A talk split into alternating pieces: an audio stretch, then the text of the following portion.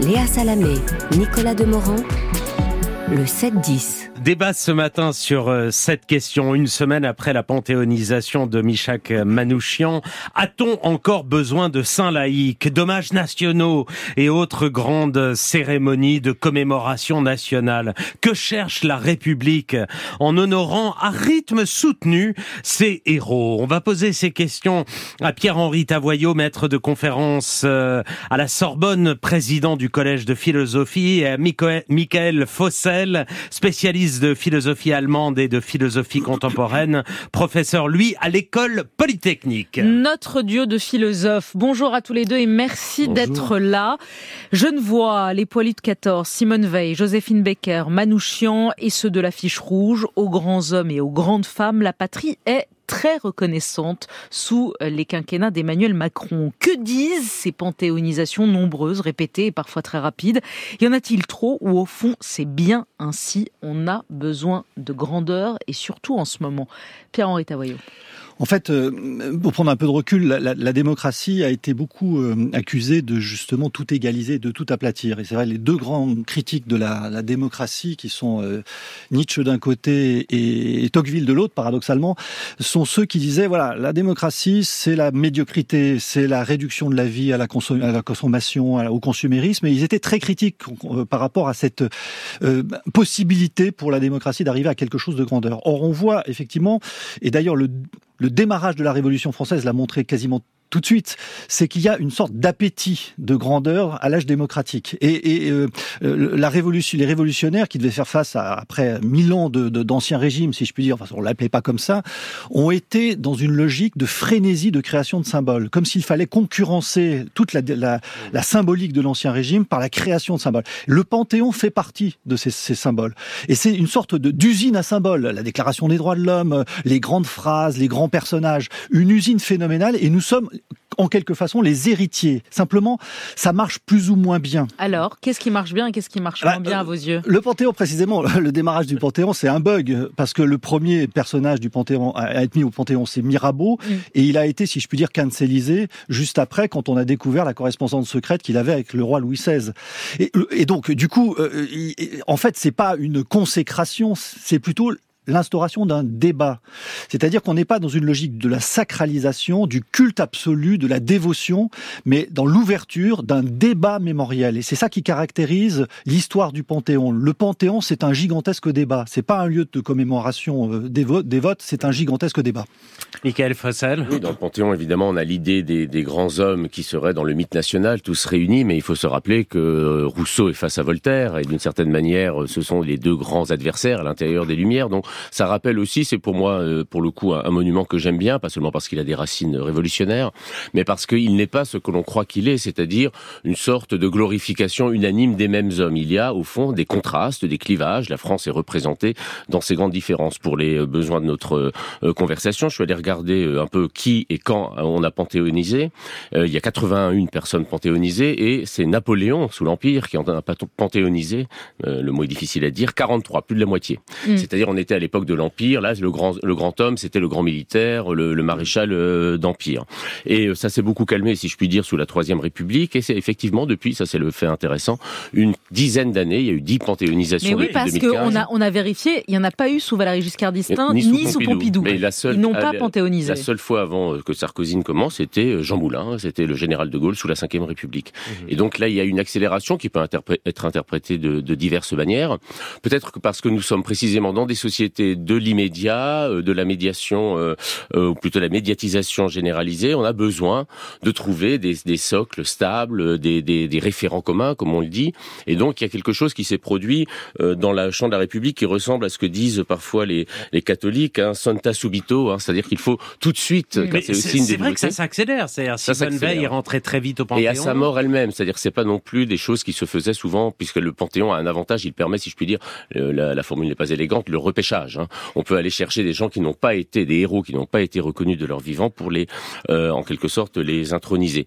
Mais c'est vrai qu'il y a là une une forme. Alors, je, au fond, il ne s'agit pas toujours de dire c'est bien, c'est mal. Il s'agit mm. peut-être simplement de diagnostiquer une manière de vouloir euh, recréer du symbolique à toute force. Peut-être parfois ça marche ou ça ne marche pas. Une période où euh, et ça m'a fait penser aussi d'ailleurs à, à l'événement de la journée qui est la constitutionnalisation de l'avortement, euh, parce que quand on constitutionnalise, on met dans le sacré une loi avec cette inquiétude euh, réelle ou pas, fondée ou pas, peut-être fondée à mon avis, euh, que cette loi pourrait être remise en cause. Et là, si on parle, puisqu'on en a parlé de Badinter, pour l'instant, personne ne remet officiellement du moins en cause la peine de mort, mais il y a cette idée que si on panthéonise euh, Badinter, d'une certaine manière, on se protège d'événements qui pourraient être. Euh, oui, mais, euh, mais c'est intéressant, c'est intéressant ce qu'il dit Pierre-Henri Tavoyot. C'est-à-dire que euh, quelle est la vraie utilité dans le dans, dans le monde actuel, dans le débat actuel, d'une panthéonisation? Parce que quand vous citez Badinter, il reste quand même, si on fait des sondages, il reste beaucoup de Français qui sont pour la peine de mort et on va panthéoniser Badinter. on a panthéonisé la semaine dernière Manouchian à l'heure où le, les extrêmes et les extrêmes droites n'ont jamais été aussi fortes. Euh, même chose pour l'IVG. Il reste, alors l'IVG fait plus consensus, mais c'est vrai qu'on, ce n'est pas encore complètement unanime. Est-ce qu'il faut y voir une, utilité sociale, une utilité citoyenne à ces panthéonisations qui correspondent pas forcément à l'ère du temps, du moment? Je pense qu'il euh, y a un élément qui est un élément euh, presque anthropologique euh, face à, la mort, face à la, volatilité de la vie humaine. Il faut inscrire dans la pierre et dans le l'éternel retour, dans le retour incessant. Et, donc c'est les deux éléments euh, qui, qui, caractérisent la commémoration. Ça depuis toujours, c'est pas le monde démocratique. Hein. C'est il faut faire un monument pour que ça dure. C'est la pierre, ça dure.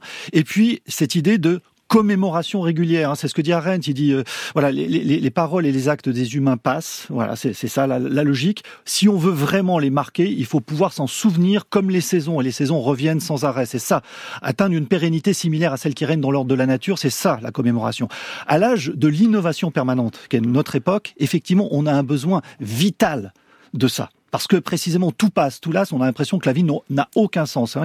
Aujourd'hui, on dit souvent, voilà, nos, nos vies sont, il y, a plus de sens, on a la quête de sens. Mm. C'est le grand mot. Tout le monde est en quête de sens, ce qui témoigne bien que le sens n'a pas disparu. Il a disparu peut-être comme réponse, mais comme question, il n'a peut-être jamais été aussi présent qu'aujourd'hui. Et donc, on a besoin de ces saints laïcs. C'est une forme de spiritualité, en effet. Simplement, on a besoin de ces saints laïcs, mais c'est toujours sur le mode du débat et de la controverse. C'est ça qui caractérise notre esprit. Donc d'un côté, on veut construire, on veut faire durer, et de l'autre, mhm. on veut aussi critiquer. Et c'est plutôt sain, je crois. On a besoin de saints laïcs, de héros. On a alors malheureux le pays qui a besoin de héros. Hein, c'est ce que disait euh, le Galilée de Brecht, hein, c'est-à-dire euh, un pays qui euh, aussi, d'une certaine manière, considère d'abord que ce sont des individus seuls et sans la force sociale qui les accompagne ont réalisé le mieux pour nous. Et puis peut-être, c'est pas forcément lié là au Panthéon, mais cette tendance ou cette tentation dans un pays qui est en crise, dans un pays, on le répète assez, qui est euh, très clivé, à rechercher une sorte de, de, de sauveur, d'unité dans le passé qui serait le,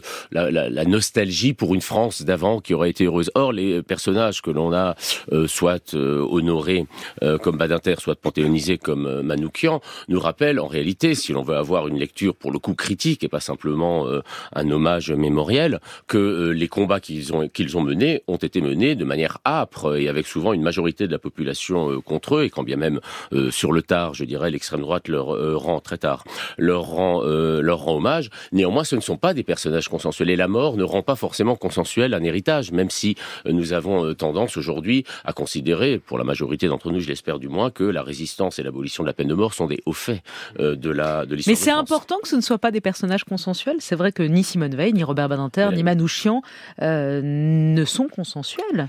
Il y a un vrai clivage sur la question. Sont devenus consensuels, entendons-nous, mais mais au moment où ils étaient, euh, dans le, au moment où Badinter a aboli la peine de hmm. mort, ben, ils n'étaient pas très consensuels. Ils ont même, chose pour euh, focalisé sur leur personne des haines tout à fait euh, recuites euh, et, et, profondes. Il y, a, il y, a, un vrai clivage sur la, la vision de l'histoire, c'est-à-dire à la fois on se méfie des grands personnages et on, on, on les appelle. C'est cette ambivalence là qui est très profonde, qui est deux visions de l'histoire. La vision de l'histoire qu'on pourrait dire marxiste dans un grand sens du terme, c'est les hommes qui font l'histoire ne savent pas l'histoire qu'ils font, c'est-à-dire les grands personnages sont en fait le jouet de force qui les dépasse, et puis ceux qui considèrent que malgré tout, euh, les, les, personnages sont ceux qui peuvent modifier le cours de l'histoire, c'est ceux qui peuvent cristalliser, c'est ceux qui peuvent faire changer. D'ailleurs, y compris au sein du marxisme, le culte de la personnalité, euh, Lénine, Staline et quelques autres, euh, témoignent bien du fait que les personnages sont, sont pas simplement des, jouets de l'histoire, qu'ils ont été des acteurs. Et donc, on, nous sommes dans cette ambivalence. Ambivalence. D'un côté, effectivement, personne ne souhaite, on se méfie du sauveur, parce qu'on est un peu immunisé contre ça, et en même temps, on demande aux politiques qu'ils nous fassent rêver, qu'ils nous donnent du sens, qu'ils aient une vision, comme on dit aujourd'hui, qu'ils aient du charisme même. Et, et il faut travailler avec cette ambivalence extrêmement problématique qui rend d'ailleurs, du point de vue de l'élu, du point de vue du, chef politique d'une démocratie, le, le, boulot très difficile. En cela, Emmanuel Macron aime particulièrement ah ça. Oui. Et, et, et Oui, sans doute même... nationaux, panthéonisation. Ouais, et sans doute même ses, ses, plus grands critiques ou ses opposants reconnaissent, enfin pour le coup, la, la cérémonie Manouchian, je ne sais pas si vous l'avez vu la semaine dernière, elle était magnifique, quoi. Elle était magnifique et le discours de Macron était, était réussi. Ce qu'il y a, qu'on peut tout de même aussi noter qu'en termes d'ambivalence ou d'en même temps, c'est que euh, il est peut-être problématique de valoriser sur le plan symbolique des principes qui, euh, dans le réel de la politique, ne sont pas euh, appliqués. Manoukian, évidemment, comment ne pas penser en même temps aussi à la question de la loi immigration, de la l'abolition partielle, du moins à Mayotte, du droit du sol. C'est-à-dire qu'il y a, il y a tout de même aussi un double bind entre ce que l'on valorise dans le symbolique et ce que l'on réalise dans le réel. Alors cela étant, ça s'appelle la politique. Ça, ça s'appelle la politique, bien sûr, mais, mais est-ce qu'elle doit s'arrêter au seuil du Panthéon? On pourrait l'imaginer plus, plus cohérent. Que le, on ne gouverne pas qu'avec des symboles, mais cela étant, le symbole ici a fait ressortir, disons, pour le dire gentiment, l'ambivalence de la politique qui, euh, qui est menée. Maintenant, évidemment, on ne fait pas de la politique qu'avec des symboles, ça c'est vrai. On a parlé euh, de saint laïque, euh, Pierre-Henri Tavoyot. Quelle est la forme de spiritualité qui anime la laïcité? Je pense que c'est, elle peut se réduire à une phrase, c'est le fait de vouloir faire grandir, de considérer, on, peut dire l'évangile de la laïcité, c'est trois, trois termes, c'est considérer que tous les humains sont grands, les hommes sont grands, voilà.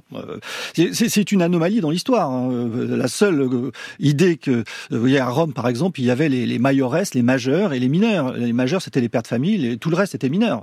Donc, l'idée que la majorité est la norme et la minorité l'exception. Deuxièmement, l'idée que ces hommes qui sont grands peuvent grandir, c'est ça l'éducation, et troisièmement que nous pouvons grandir ensemble.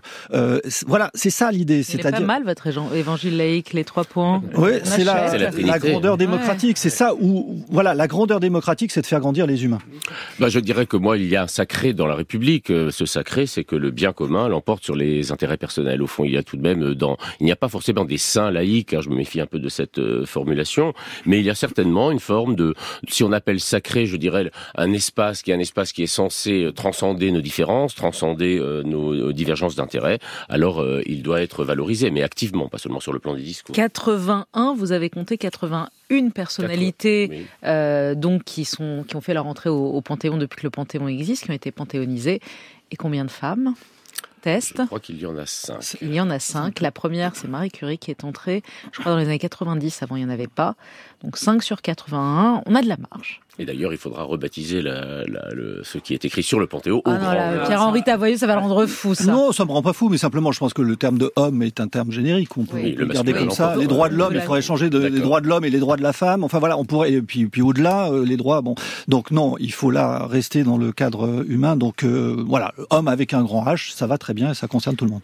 Merci, Merci à tous les deux, Pierre-Henri Tavoyot, Michael Fossel, euh, d'avoir été à ce micro.